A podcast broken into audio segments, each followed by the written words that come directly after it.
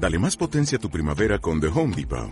Obtén una potencia similar a la de la gasolina para podar, recortar y soplar con el sistema OnePlus de 18 voltios de Ryobi desde solo 89 dólares. Potencia para podar un tercio de un acre con una carga. Potencia para recortar el césped que dura hasta dos horas. Y fuerza de soplado de 110 millas por hora. Todo con una batería intercambiable. Llévate el sistema inalámbrico OnePlus de 18 voltios de Ryobi. Solo en The Home Depot. Haces más. Logras más.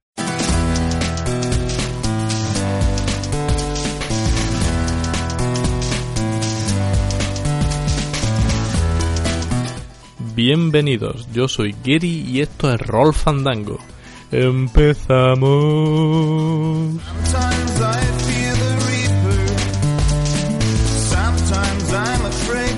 Hola a todos, bienvenidos al capítulo 8 de Roll Fandango. Algunos de vosotros, los que seguís a Roll Fandango por Google Plus, ya sabréis que esta es la segunda vez que grabo este capítulo. Ayer, cuando ya lo tenía todo listo, nada más que para darle un besico en la frente y ponerle un lacito, el, archivo se corrompió y perdí absolutamente todo el trabajo. Podéis imaginar en ese momento cómo se me quedó a mí la cara que me llegaba hasta el suelo y el emo triste en el que me convertí de forma transitoria. Pero en este capítulo vamos a hablar de Deadlands Hell on Earth Reloaded, que es una ambientación posapocalíptica con moteros, indios, mutantes, psíquicos, robots y en fin, con esa mezcla alucinante, pues hablar de todo una segunda vez tampoco supone un perjuicio tan grande. Así que vamos a ponernos ya con este capítulo 8, vamos a empezar con la sección de noticias que os resultará especialmente útil a todos aquellos que bueno, no seguís muy atentamente las redes sociales. ¿Por qué no? ¿No os gustan las imágenes que cuando las compartís con vuestros amigos le curáis el cáncer a alguien? Otras, esas otras imágenes que aunan lo mejor de la filosofía y la fotografía poniendo en una foto chorra con un filtro guay una cita muy profunda en plan la amistad es lo más importante. ¿No os gusta eso?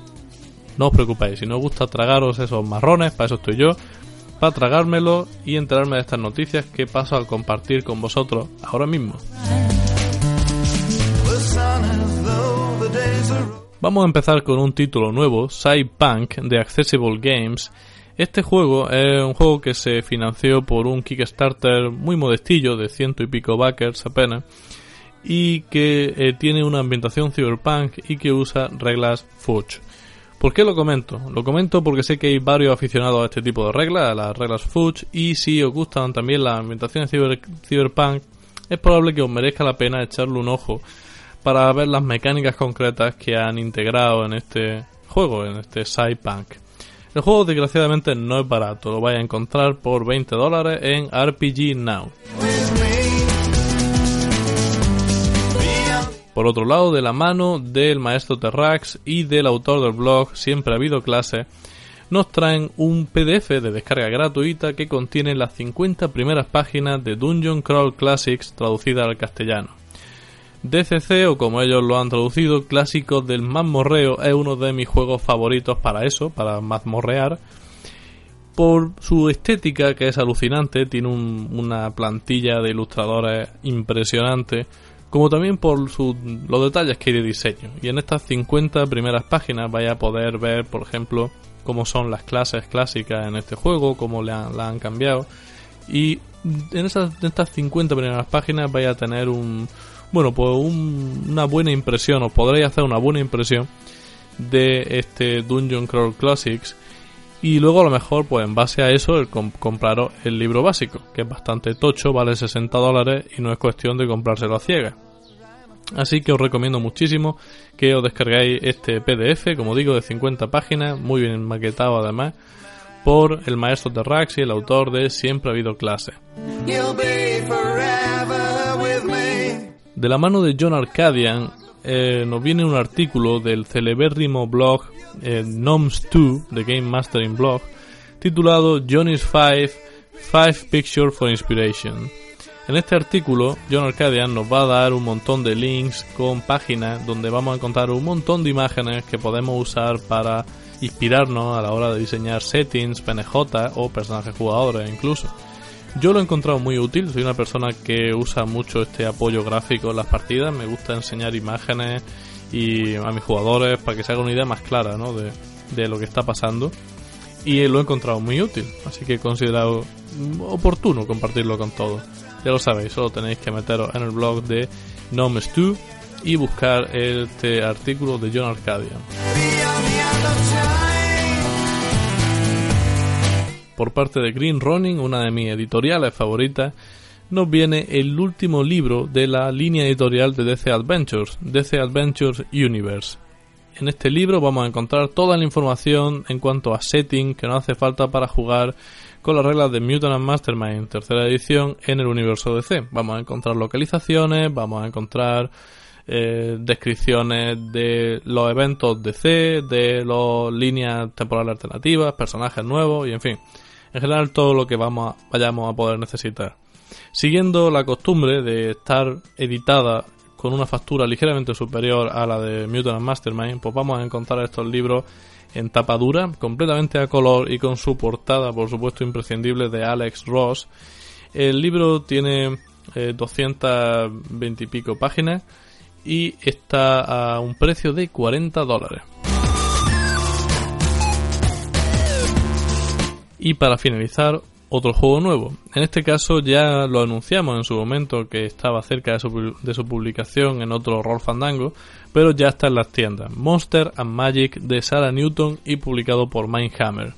Este juego es uno de estos juegos que intentan recuperar el tono del D&D original y ese estilo de juego, pero usando reglas más nuevas, plan Dungeon War. Eh, la autora es una autora reconocida. El, juego está bastante barato, vale unos 10 dólares en Drive Thru RPG.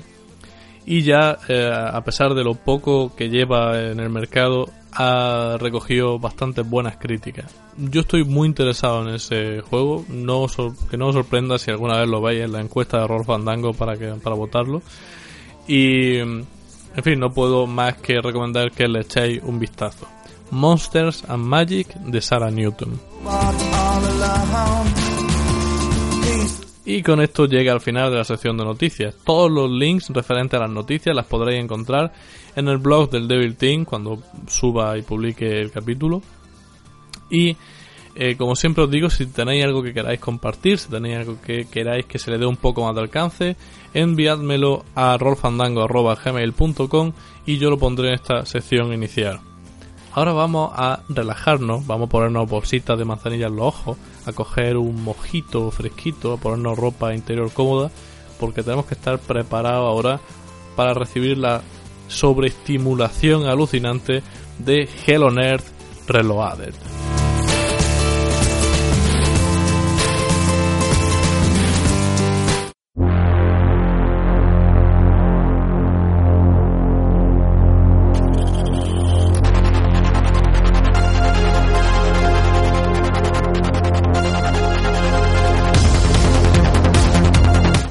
Este nuevo Hell on Earth es como la secuela del Hell on Earth original. Y digo secuela y no simplemente segunda edición porque existe una progresión cronológica respecto a los eventos que suceden en el Hell on Earth original.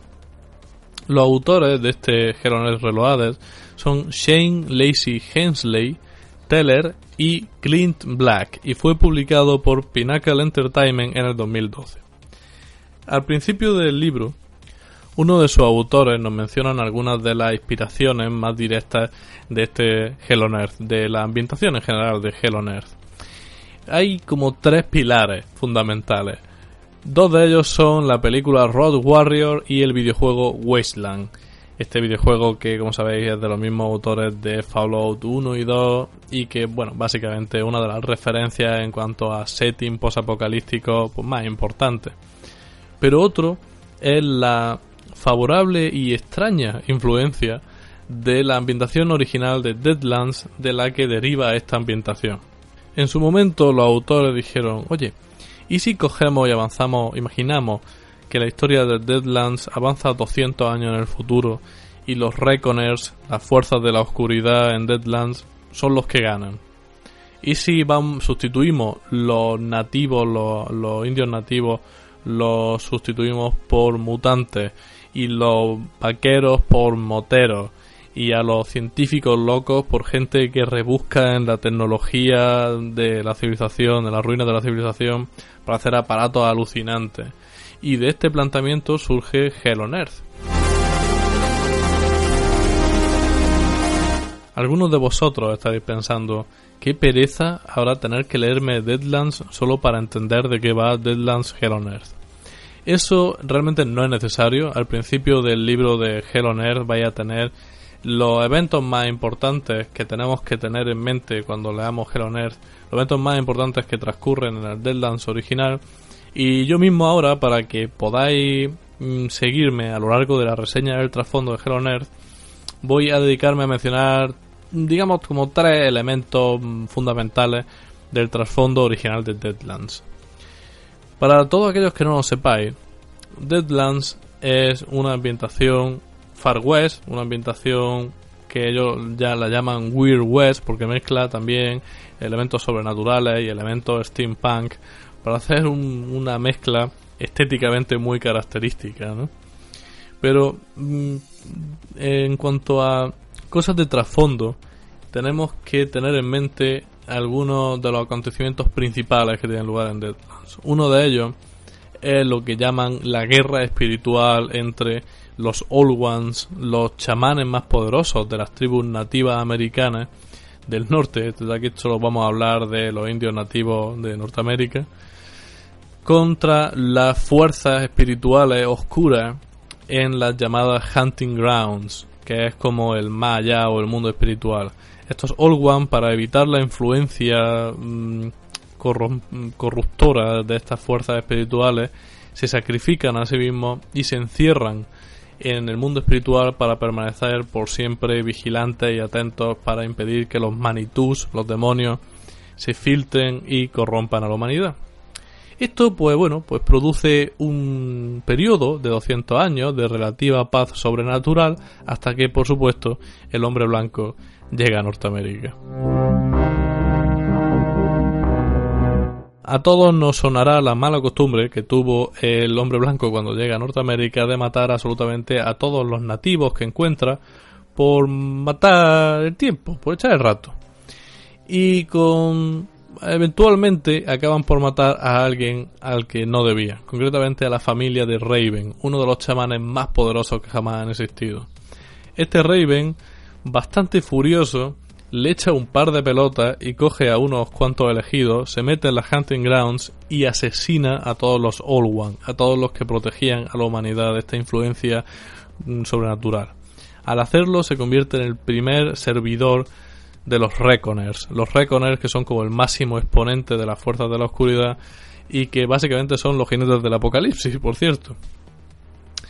Este Raven, mm, ya con un poder inmenso e inmortal, recibe la misión de corromper la Tierra mm, literalmente, de hacer lo que en inglés llaman terrorform, que a mí es un palabra que me gusta muchísimo, que viene de terraformar, pero con el con terror puesto, ¿no? El hecho es el convertir en eh, terrenos de la tierra en, sitios tan corrompidos por el miedo, por la influencia sobrenatural, sitios donde los muertos vivientes campan a su ancha, donde los demonios poseen a todo el mundo, donde hay fantasmas por todas partes, que básicamente es el infierno en la tierra que necesitan los Reckoners para algún día pues acceder a nuestro mundo y arrasar todo. Por eso se llama el juego Deadlands, porque esta terrenos corrompidos se llaman Deadlands, tienen ese nombre. Pero Raven llega a la conclusión muy inteligente de que por qué él va a hacer todo el trabajo si puede provocar que el ser humano se cause su propia ruina simplemente por crear un recurso que, que ansíe y que active la, avaricia y el, y el ansia de poder del ser humano.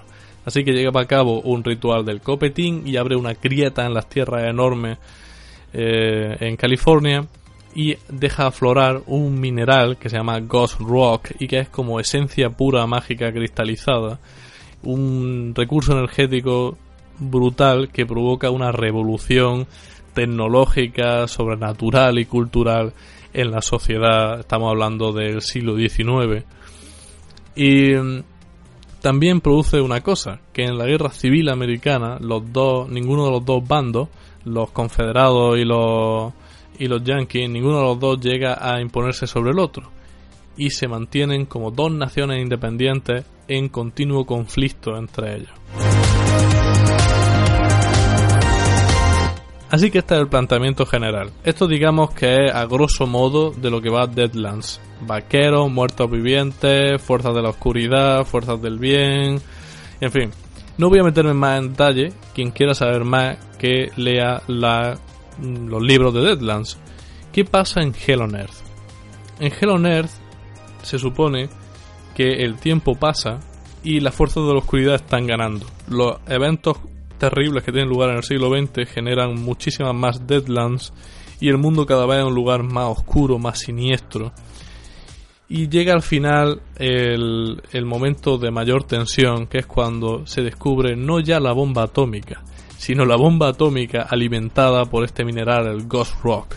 Si hay algo que acojone más que una bomba atómica, es una bomba atómica arcana. Así que bueno, las tensiones entre las naciones aumentan exponencialmente con esta arma eh, en plan misiles de Cuba y llegan ya a desatarse cuando la presidenta de los Yankees en una camino de una conferencia de paz pues pierde la vida y le echan la culpa al gobierno confederado. Así que alguien resulta ser lo bastante inteligente como para presionar el botón rojo. Ahora haceros esta imagen mental. Imaginad un hongo nuclear de escala apocalíptica dibujando en su silueta fungoide cráneo aullante del tamaño de rascacielos que se retuercen en la humareda colapsándose sobre sí mismo una y otra vez y expulsando miles millones de espíritus que devoran todo lo que ven a su paso. Imaginar las ciudades arrasadas, la gente retorciéndose grotescamente al tiempo que sufre agónicas mutaciones por la radiación mágica y unos pocos y pocas valientes con un pie en el abismo y otro en el pedal de la motocicleta apuntando la escopeta de doble cañón a la horda de zombies calcinados que se arrastran con movimientos galvánicos fuera de los cráteres en llamas. Esto es Hell on Earth. Los Reconers ganan y aquí es donde nosotros retomamos la historia de Deadlands. Os podéis imaginar el percal. Guerra nuclear a escala global, Deadlands aflorando por todo el mundo y los Reconers campando a, sus anchas, saliendo del mundo espiritual y asolando, matando a miles de millones de personas. Esto básicamente se mantiene y luego ya lo que queda donde se desarrolla Hell Earth es en la ruina de esta civilización. Entonces tenemos que tener en cuenta el, todo esto esta mitología de Deadlands original porque sigue em, sigue aflorando de vez en cuando en Hell Earth, a pesar de que la estética sea ya muy distinta, ya haya motos, los horrores sobrenaturales eh, no son solo sobrenaturales, sino que vamos a encontrar también pues horrores mutantes, vamos a encontrar poderes psíquicos, elementos, algunos elementos de ciencia ficción, pero de vez en cuando esta mitología Deadlands, que es muy vasta y mm, está muy bien hecha, aflora y, no es casi más atractivo que los ecos de esa mitología resuenen débiles en la ambientación, de forma que entre las pilas de chatarra y los desiertos contaminados, pues puedas sacar en un momento clave, tú como director de juego, pues piezas carismáticas de esa mitología, unas pinturas nativas en una cueva olvidada, eh, la tumba de un vaquero legendario de, donde reposan sus col mágicas. Pues, bueno, evocando a los jugadores esos poderes antiguos y haciéndoles sentir que forman parte de algo que es mucho mayor. Que en esta ambientación posapocalíptica no simplemente va de comer ratas, de comerciar chatarra y de sobrevivir, sino que también forman parte de una lucha entre el bien y el mal, algo que funciona a una escala mucho mayor. Yo creo que eso es lo que hace por un juego de rol el preocuparse por construir una historia cuidada, con una mitología, una terminología eh, propia y que esté dilatada en el tiempo, que se desarrolle la ambientación cronológicamente. Que al final pues todo adquiere como dimensiones adicionales. Todo tiene potencial para la épica cuando hay buena historia detrás de una ambientación.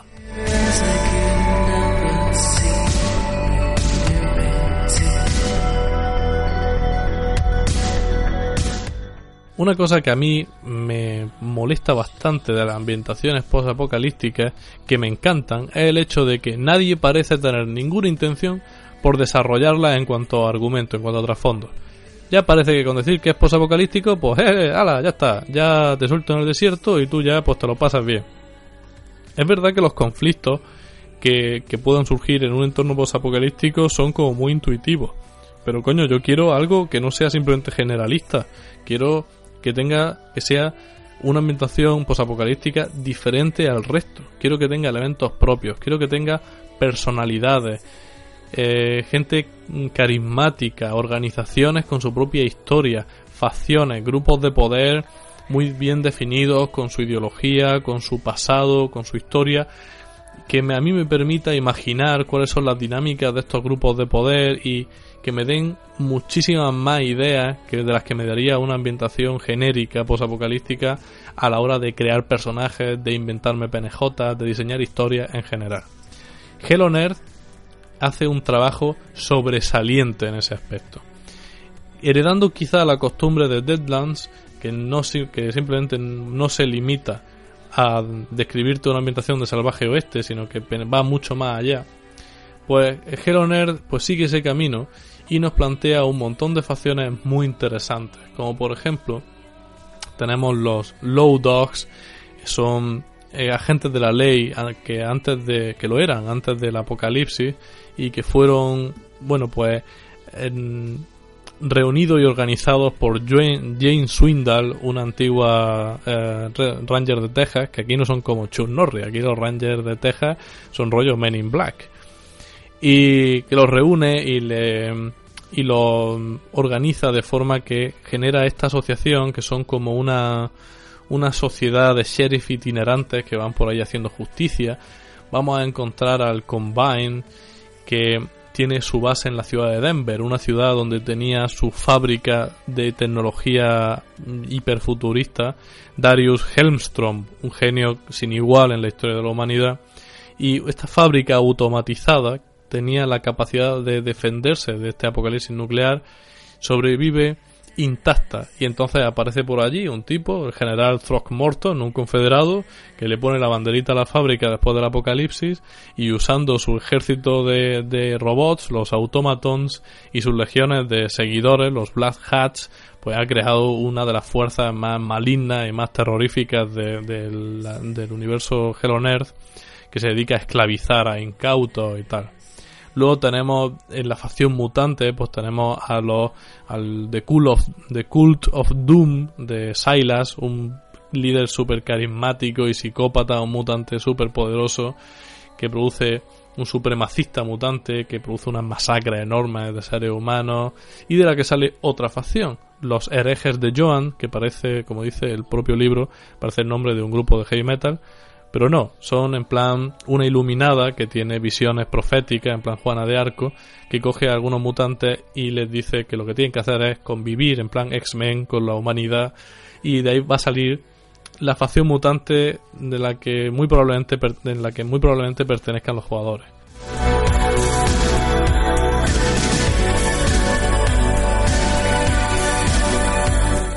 Hay más organizaciones, más grupos de poder. Tenemos, por ejemplo, la Gran Librería, la Gran Librería que es una orden monástica de, buscadores y conservadores del conocimiento, que está liderada por Marcus Libowitz. Tenemos también a The Chamber, que es una academia de tecnomagos que funciona pues estudiando los espíritus tecnológicos que, que hay ahora en esta época y que estudian ciencia, ingeniería y una de las imágenes más reconocibles del setting, los templarios. Templarios que se parecen a los templarios originales en que tienen la cruz roja y que van con espada. Ya está. Es una orden de guerreros que fue fundada por un antiguo contable, Simon Mercer, y que básicamente tienen fama de ser muy quisquillosos con las personas a quien le prestan su ayuda, mucho más que los Low Dogs que hemos mencionado antes, pero que parecen estar dotados de cierto poder místico y tienen un aura de respeto y, la gente les, teme mucho.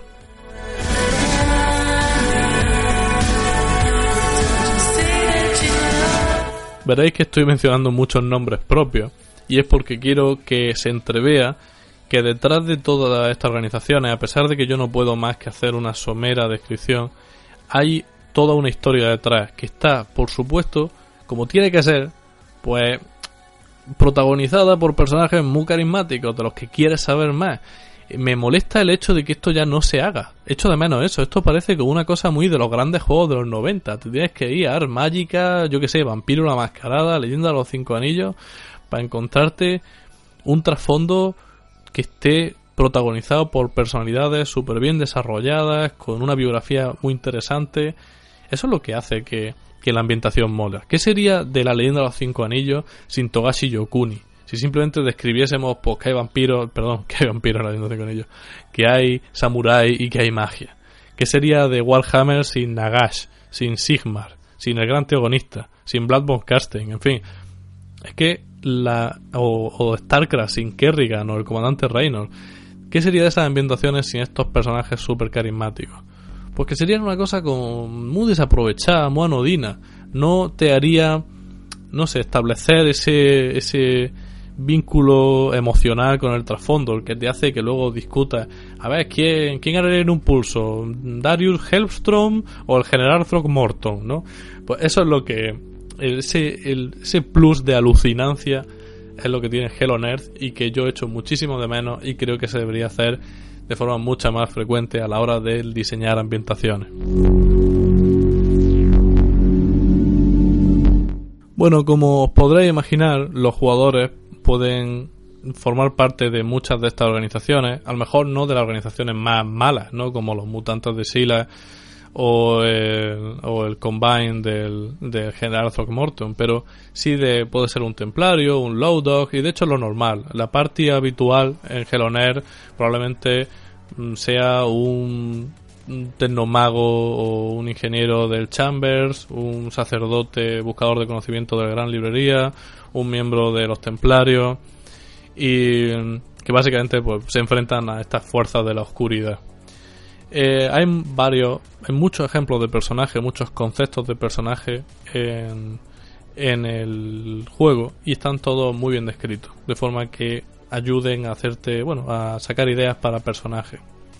Otra cosa muy importante del trasfondo es el hecho de que analiza muy bien todos los territorios emblemáticos, las naciones Sioux, eh, Las Vegas, todos los, digamos, las localizaciones más importantes y lo que ocurre en ellas eh, están descritas en el libro básico, que yo creo que es importante. Y además te viene, mm, te viene especificado qué fear level, qué, qué nivel de miedo tiene ese territorio. Es decir, cómo de cerca está de convertirse en una Deadlands, que eso es muy indicativo para saber qué tipo de fenómenos puedes esperar de esa zona. Por ejemplo, si te vas al Mississippi, que es donde tiene, donde está de nuevo Raven y está formando una horda, una horda de muertos vivientes, pues el nivel de miedo es enorme y allí te puedes, puedes un poco saber qué esperas y metes a los personajes allí.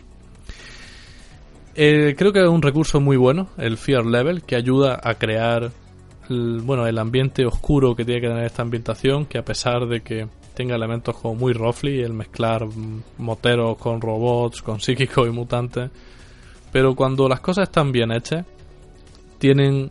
Mm, no sé, te olvidas de ese tipo de detalles. Este es un juego en el que puedes ser un, un jarro, un muerto viviente poseído por un demonio que va en motocicleta y lucha contra robots y de hecho no sentirte un puto imbécil por ello, sino ser super awesome. En cuanto al sistema de reglas, este juego usa el sistema Savage World. A mí el sistema Savage World me gusta mucho porque es un sistema que permite complicarte, digamos, en la medida que quieras. Porque es un sistema que, por un lado, tiene los elementos que vamos, que no son muy familiares ya, de, bueno, la típica ficha de personaje donde vamos a encontrar unos atributos, unas habilidades, unas ventajas y desventajas, unos puntos que llaman Benis, que son como los, bueno, pues los puntos comodín para repetir tiradas y tal. Y el equipo. En fin, una cosa muy básica y eh, lo, con quizá la salvedad un poquito más original de que se usan dados distintos según lo bueno que sea en una cosa, pues se usa un dado de graduación mayor. Pero básicamente es lo mismo, son chequeos sencillos contra números de dificultad pasivo en el combate y tal, y no tiene mayor complicación.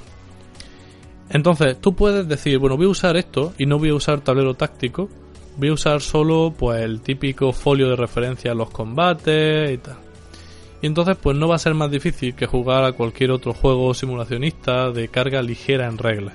Savage World, sin embargo, tiene mucho, muchas acciones de combate, para hacer combates muy interesantes, es como la gran... Se, concentra mucho en eso, en el combate. Em, pero mm, también si quieres llevarlo un poco más allá, todo tiene la traducción en, en, su medida en pulgadas para que pueda usar tablero táctico y pueda hacer combates de vehículos o combates masivos o combates simplemente escaramuzas usando tablero táctico. Así que bueno, a mí el, el hecho de que exista como esos dos niveles de complicación, yo creo que está bien, porque puedas empezar jugando de una forma, cuando te empieces a aburrir, pues a lo mejor ya incorporas las miniaturas y en fin, yo creo que eso está bien, que le añade. Mm, hace que no te aburres, no te vayas a aburrir pronto del sistema si encara una campaña larga. En cuanto a mecánica, la verdad es que el juego está súper bien hecho. Em, vamos a necesitar el libro básico de Savage World para jugar a este juego. Esto es como en Savage World está el libro básico Core y luego los settings son como suplementos de ese, de ese libro Core y que te con bueno por reglas adicionales las que le hagan falta para que sea coherente y esté completo. Entonces nos va a hacer falta las reglas básicas, pero tranquilos porque son súper baratas, valen como 10 dólares el formato digest, además el librito está de puta madre y trae cuenta, ¿eh? trae cuenta porque luego eso es un sistema genérico que podéis usar para cualquier setting que os apetezca y estoy muy, estoy seguro que mucha gente se va a enamorar del sistema Savage World. A mí la verdad es que me gusta bastante. Eh, pero luego dentro de las mecánicas específicas de Hello Nerd vamos a tener de todo. Vamos a tener cosas que son imprescindibles para cualquier juego posapocalíptico, que son largas listas de equipo, de armas, de vehículos, de modificación para vehículos. Vamos a encontrar listas de, yo que sé, de distintos, distintos tipos de drogas. Eh, reglas para el scavenging, para bueno, el decidir qué botín saca de las cosas, para arreglar objetos y sobre todo lo más interesante, reglas específicas para estos trasfondos arcanos, estos poderes especiales que hay en Geloner, los poderes de los templarios, los tecnomagos, los chamanes tóxicos que se comunican con espíritus, qué poderes tienen, las reglas específicas de los Harrow, como mencionaba antes, que son los muertos vivientes que están poseídos por un Manitú y que están continuamente combatiendo la influencia del Manitú para conservar su propia identidad, pues, que es un personaje jugable, eso lo puedes llevar tú. También tiene sus reglas. Las reglas para crear gadgets, eh, si eres un junker de estos que van por ahí cogiendo chatarra y creando objetos nuevos, en fin, todo lo que puedas necesitar eh, está en el libro básico el libro básico de Hell on Earth. Lo cual, pues yo creo que, está bastante bien. Todo lo que. Yo no he visto nada que luego piense que, en fin, que va a estar escaso o que voy a echar de menos en, en partida.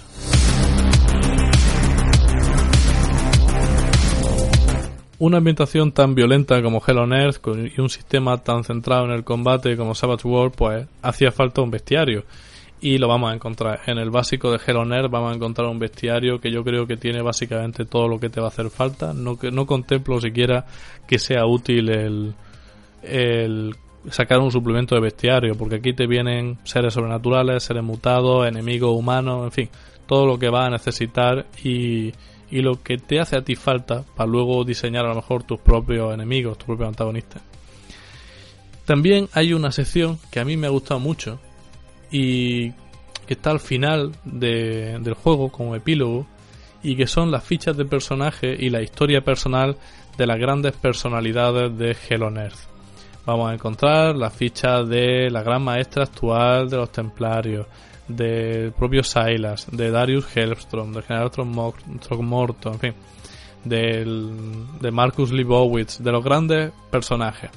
Y la verdad es que está es muy oportuno que esté ahí porque después de oír mencionar, de oír hablar de ellos a lo largo de todo el libro, cuando llega al final prácticamente devora esa información, estás deseando saber más de estos personajes y es lo que os comentaba antes. Luego, gracias a esto, cuando tú en una aventura a lo mejor pues haces un cameo, ¿no? de estos personajes, al jugador se le, se le caen las pelotas al suelo, ¿no?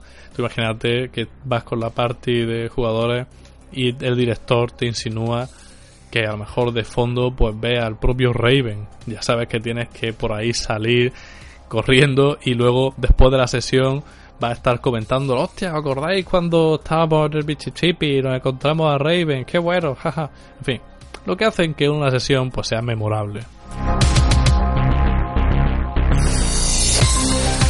Así que teniendo en cuenta reglas y trasfondo, ¿cuál es la conclusión con Hell on Earth Reloaded? Yo tengo que Mm, confesar que al principio era muy suspicaz con respecto a este Geroner, porque tenía miedo de que fuese muy derivativo del Deadlands original. Esto suena como muy gafapasta. No, es que es una obra muy derivativa. Pero yo tenía miedo, digo, bueno, a lo mejor es que lo único que va a hacer va a ser medrar de los conceptos originales de Deadlands y para eso juega Deadlands. ¿Para qué quiero un subproducto? Pero estaba bastante equivocado. Hell on Earth es un producto con entidad propia, un trasfondo, una ambientación con entidad propia que tiene todo lo que hace falta para ser reconocida, como de hecho fue en su momento porque arrasó en ventas, y para ser popular. En cuanto a trasfondo, pues podréis imaginar, a mí el trasfondo, trasfondo me ha puesto palote. Un trasfondo nivel Morciller, porque realmente es lo que decía antes, un trasfondo con unas facciones con una historia marcada, con una estética también muy bien conseguida, a la que le apoya muchísimo las magníficas ilustraciones que acompañan el juego.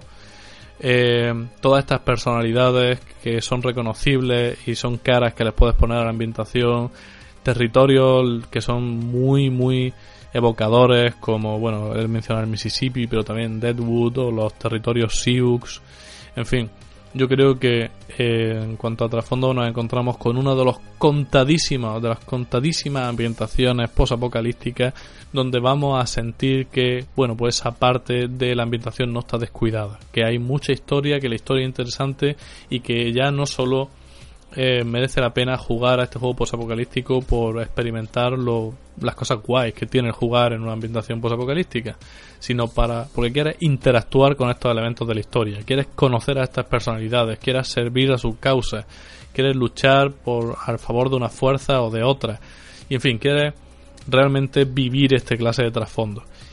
Y yo creo que no se le puede pedir más a un trasfondo. Tú puedes hacer un trasfondo que sea muy sesudo, que sea muy intelectual y que esté lleno de detalles y que sea muy generalista, y eso está bien.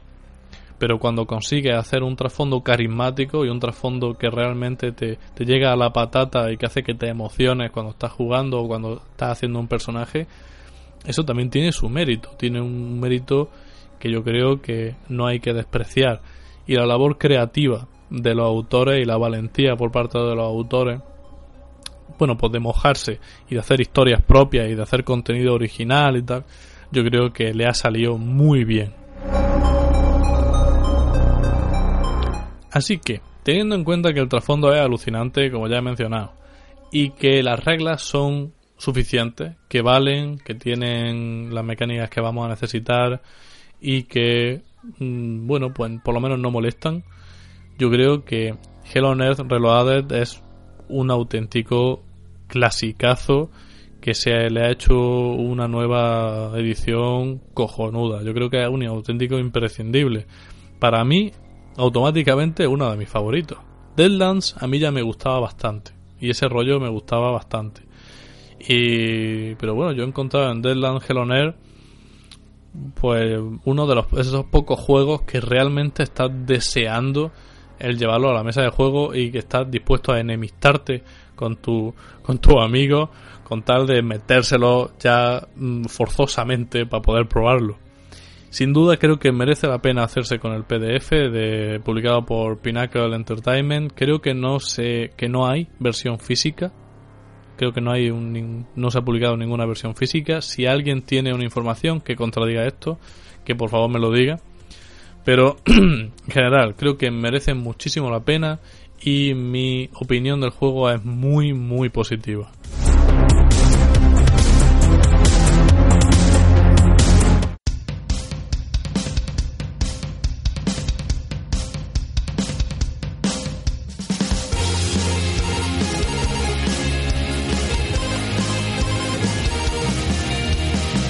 Y hasta aquí llega la reseña de Hello Nerd Reloaded.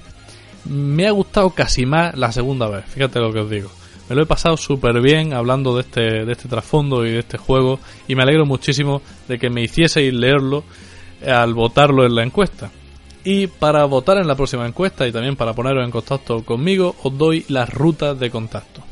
Podéis mandarme correo electrónico al correo del podcast rolfandango.gmail.com ahí podéis también seguir todas las novedades del podcast y, eh, comentarme en el, la página de Google Plus de Roll Fandango, que se llama así Roll Fandango, y vais a encontrar todos los links relacionados a las noticias y también podréis comentar en el blog del Devil Team, devilteam.com, donde también se colgará el capítulo.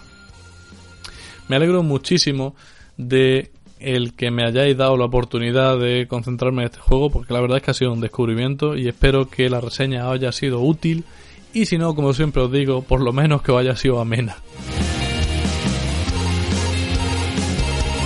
Y ahora, como ya sabéis, al final del capítulo pues toca desperezarse las neuronas y yo creo que con esta ambientación que desprende ese olor asfalto, a rueda de motocicleta, a pólvora de escopeta, yo creo que lo que pega es un rock pues de puta madre, ¿no? Entonces vamos a escuchar un tema de The Temperance Movement que se llama Ain't No Telling.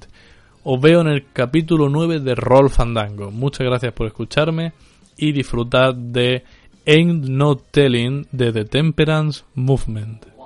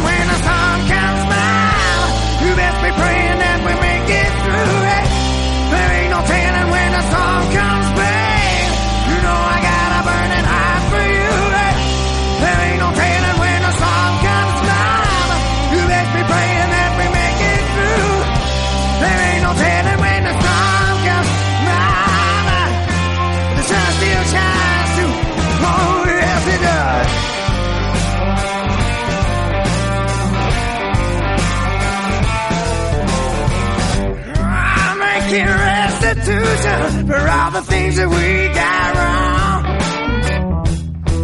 I gotta let you go to let you be strong. And I know that there ain't no use singing from the summer when the skies are turning gray. The more I try, the more I get in